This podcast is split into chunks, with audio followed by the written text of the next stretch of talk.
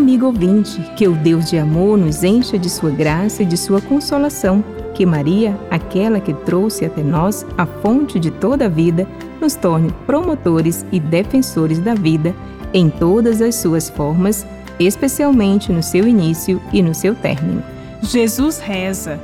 Seu testemunho de encontro com o Pai leva seus discípulos a pedirem: Senhor, ensina-nos a rezar, como também João ensinou a seus discípulos.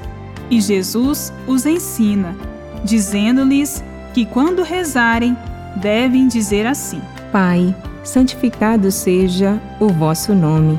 Venha o vosso reino. Dai-nos hoje o pão necessário ao nosso sustento. Perdoai-nos os nossos pecados, pois também nós perdoamos àqueles que nos ofenderam. E não nos deixeis cair em tentação. Esse é o texto de Lucas, encontrado no capítulo 11, versículos de 1 a 4. Mais do que uma fórmula de oração, no Pai Nosso, Jesus faz uma verdadeira síntese de sua mensagem. É o núcleo de toda oração cristã, baseada no projeto salvífico de Jesus, que restabelece os dois eixos o do amor a Deus e ao próximo como forma de vida cristã. Ao ensinar seus discípulos a rezar, Jesus deixa claro que nossa oração não pode ser simplesmente uma sucessão de fórmulas repetidas, nem um rol de pedidos com nossas necessidades básicas. Deus sabe muito bem do que necessitamos, até mesmo antes que lo peçamos. Em nossa oração constante a Deus, devemos pedir que Ele nos dê sua luz e seu Santo Espírito, bem como seu modo de agir. Tanto quanto profissão de fé no amor de Deus, nossa oração diária deve ser uma declaração de amor e de esperança na vinda de seu reino. A Conferência de Aparecida nos diz que no começo de sua vida pública, Jesus foi conduzido ao deserto para se preparar para sua missão e, através da oração e do jejum, discerniu a vontade do Pai e venceu as tentações de seguir outros caminhos. O Catecismo nos adverte.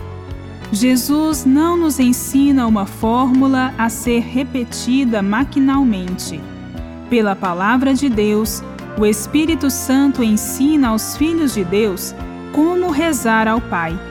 Jesus nos dá o Espírito Santo, pelo qual as palavras se tornam espírito e vida.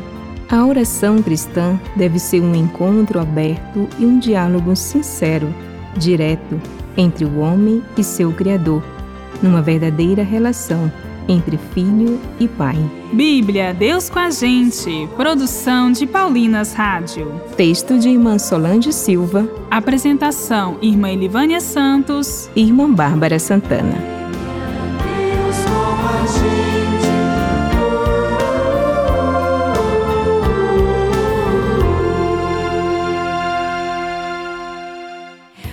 acabou de ouvir o programa Bíblia Deus com a Gente, um oferecimento de Paulinas, a comunicação a serviço da vida.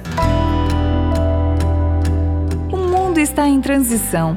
Cada vez mais você ouve músicas nas plataformas digitais. Você tem a opção de ler livros no formato e-book. Agora, a sua revista Família Cristã chega até você na versão digital um conteúdo leve, dinâmico e agradável para você ler no computador ou smartphone. Acesse revistafamiliacristã.com.br e confira. Revista Família Cristã Digital, com você em todo lugar.